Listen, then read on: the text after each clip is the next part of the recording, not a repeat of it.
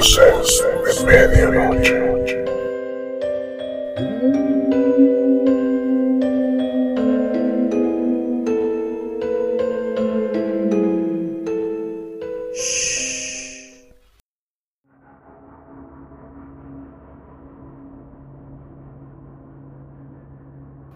Hola, ¿qué tal? Buenas noches. Bienvenidos a un episodio más de Voces de Medianoche.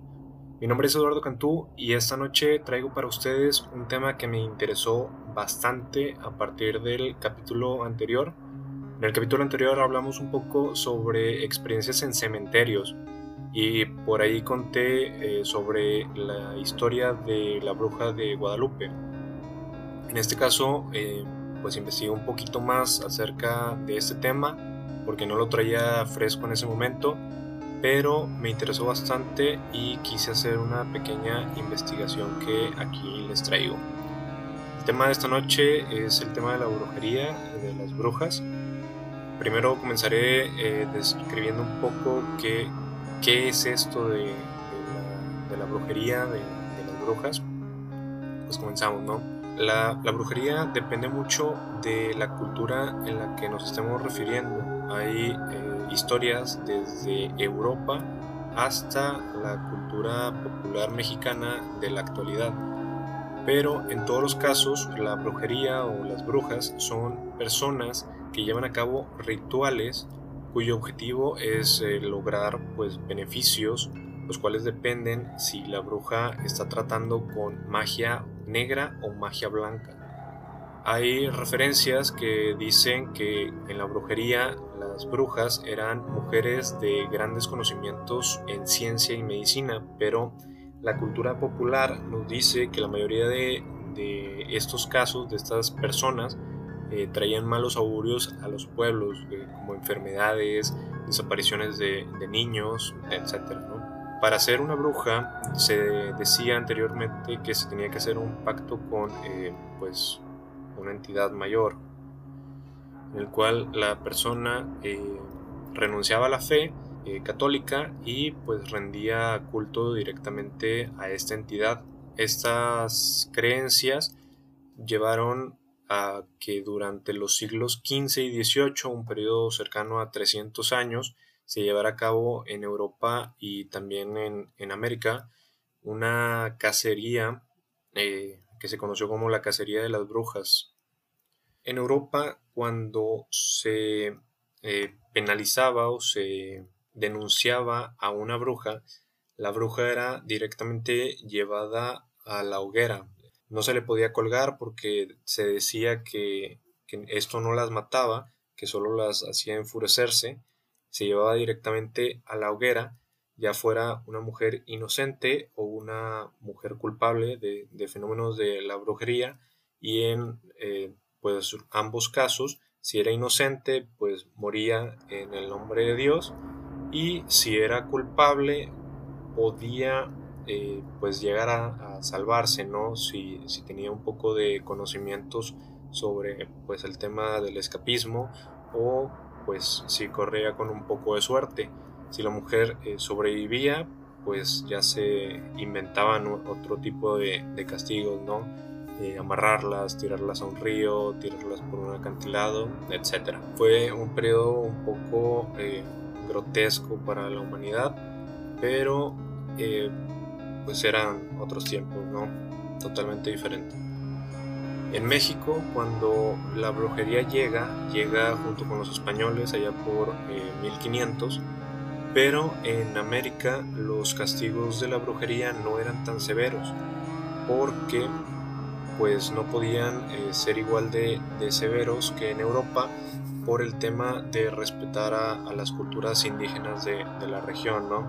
Entonces muchos de estos eh, temas eh, eran bastante similares y pues para pues no confundirse de atacar algún rito indígena, pues los castigos eran poco más relajados. Como quiera, no lo eran, no eran tan relajados, no eran tan light, por así decirlo, pero pues no incluían la muerte directa de la persona.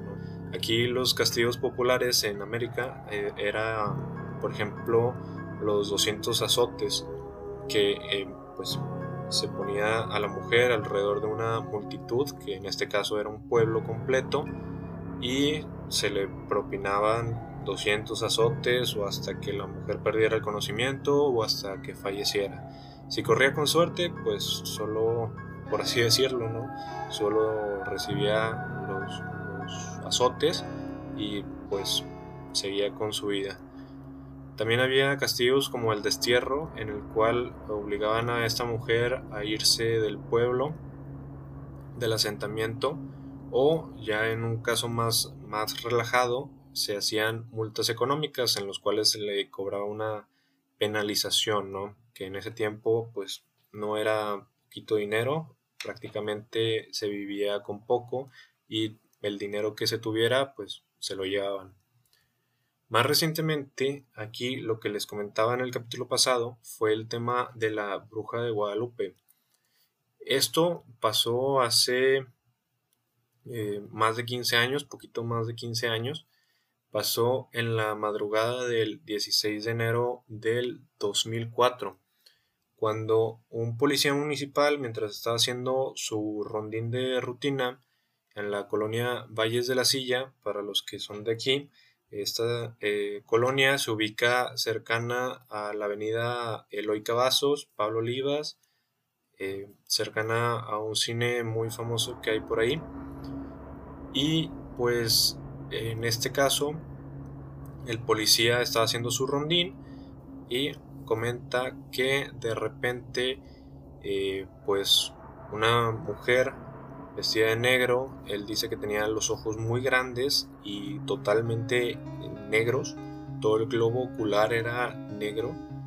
Este, era de tez morena y traía un gorro con la punta hacia atrás, gorro característico de las brujas, ¿no?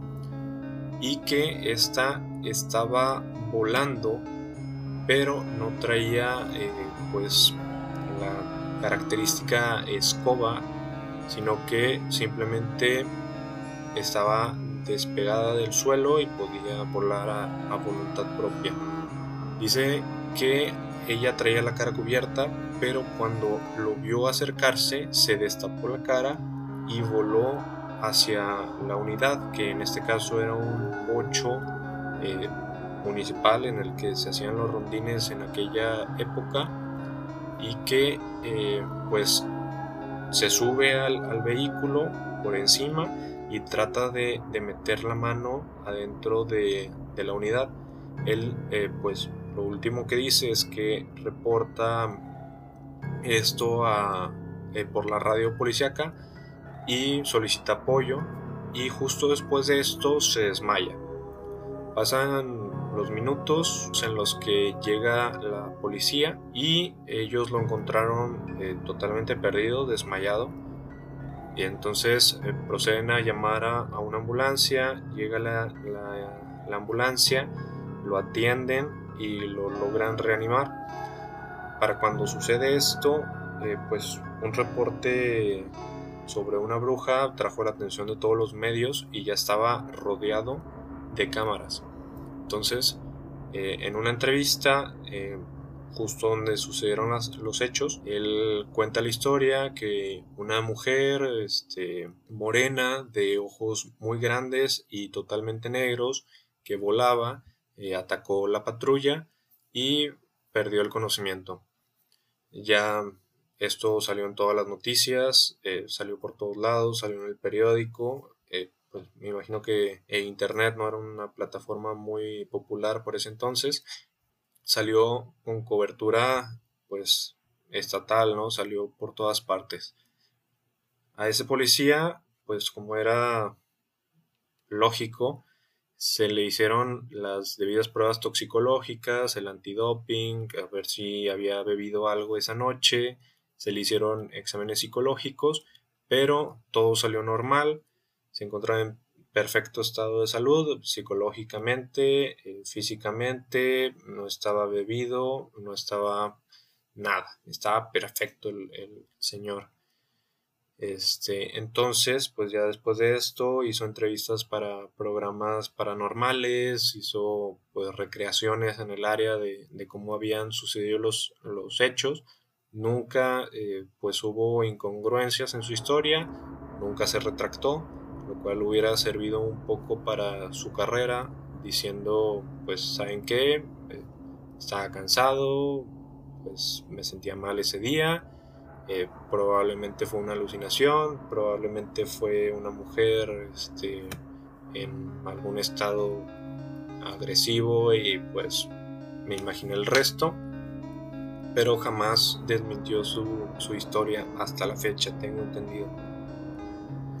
Esta, esta historia, en el capítulo pasado yo estaba un poco confundido porque, eh, pues, justo después de, que sucede este, este caso, este tema, los vecinos de El Vado de las Escobas empezaron a hacer reportes un tanto similares, ¿no? De que veían a una mujer volar por encima de, las casas, por encima del panteón que se encuentra en, aquella área, pero eh, pues no fueron tan sonadas porque pues era gente que vivía ilegalmente, que tenía pocos estudios, no sé, qué sé yo, eh, que no era muy fiable, ¿no? Pero sí sonó un poquillo por ahí. Entonces, eh, bueno, para los que no, sean de aquí, el Vado de las Escobas es, eh, está ubicado a orillas de un río. Actualmente ya llegó la, eh, ciudad hasta allá, entonces ya no es lo que era antes. Antes era un lugar con muy poca luz mercurial la poca luz que, había en la zona era de las casas de los posesionarios, pero fuera de eso no se veía nada. Era un monte a orillas de un río, a orillas de la carretera, despoblado. Eh, había todavía animales salvajes por aquella zona, etc. Entonces es un poco es un poco oscuro por así decirlo. También pues se dice en la cultura popular que a las brujas les gusta vivir cerca de cuerpos de agua, ¿no? De, ríos, de... También, pues bueno, se dice en la cultura popular, lo cual alimenta un poco la historia, que a las brujas les gusta vivir o acechar cerca de, de ríos, ¿no? Entonces esto también le añade un poquito a la historia, un poquito de sabor junto con el hecho de que pues ahí se encuentra un panteón muy viejo y un tanto pues famoso. Este, y pues para los que no, conocen la zona, Guadalupe es una ciudad que está básicamente cubierta de ríos, Guadalupe, Nuevo León. Aquí bajan todos los ríos del famoso Cerro de la Silla. Entonces, por cualquier eh, parte donde te encuentres, tenlo por seguro que pues hay un río cerca, ¿no? Esto de los ríos también me, trae ahorita un, recuerdo de que también es conocidísimo que cerca de los ríos se aparecen fantasmas, hay cierto tipo de actividad, de apariciones. Entonces, eh, pues personalmente eh, estábamos caminando cercano a un río y empezó a llover, se bajó la niebla, no se veía mucho y pues la persona que me comenta esto pues dice que escuchó una mujer cantar en un área donde pues difícilmente había personas, ¿no? Y pues nosotros estábamos en la entrada de este lugar, acá abajo donde empieza el, trayecto y en ningún momento vimos que eh, pues hubiera alguien aparte de nosotros, ¿no? Tampoco que llegara a bajar. El área estaba totalmente sola, Pero bueno, esto puede ser eh, tema de otro capítulo. Este, ya para casi terminar, me gustaría no excusarme, sino contarles el por qué. Eh, no había estado subiendo el capítulo estas semanas porque actualmente estamos pasando a través de lo que es la pandemia del COVID-19 y pues eh, la semana pasada regresé al, trabajo y eso pues me desbalanceó un poquito el horario pues de sueño y el activo que si no es mucho tiempo el que te quita eh, el investigar estos temas si se compensa o se hace más tardado por el punto de editar, de escribir el texto, de subir, pues ya saben, ¿no? Todo el, todo el rollo que involucra el, subir un nuevo capítulo. Pero ya estaré subiendo capítulo más próximamente. Eh, también tengo por ahí pendiente una entrevista con mi amigo Cristian. Saludos hasta Chile, Cristian. Espero que estén bien por allá. Este, les comentaba en el capítulo pasado que él tenía una experiencia donde había ido a visitar un cementerio. Ya lo contacté, estuvimos hablando un tiempo y me contó un poco más sobre la historia de su ciudad y sobre los cementerios de esclavos chinos que se encuentran en aquella zona. Es bastante interesante, a mí me, me dejó encantado. Y pues bueno, tenemos por ahí programada o pendiente eh, una entrevista por videollamada. Aquí en el programa sería solo audio, pero ya veremos cómo nos acomodamos. Y pues bueno, pues nada, espero que les haya gustado. También les recuerdo que si no le han dado like a la página en Facebook eh, de Voces de Medianoche, este es un buen momento. Ahí avisamos cada que subimos capítulo y también darle seguir aquí en Spotify para que les aparezca en inicio la portada del podcast cada que subimos un nuevo episodio. Espero que les haya gustado, espero que tengan muy buena noche y que estén todos bien en casa, no salgan, todavía no pasa lo peor y pues bueno, buenas noches y hasta mañana.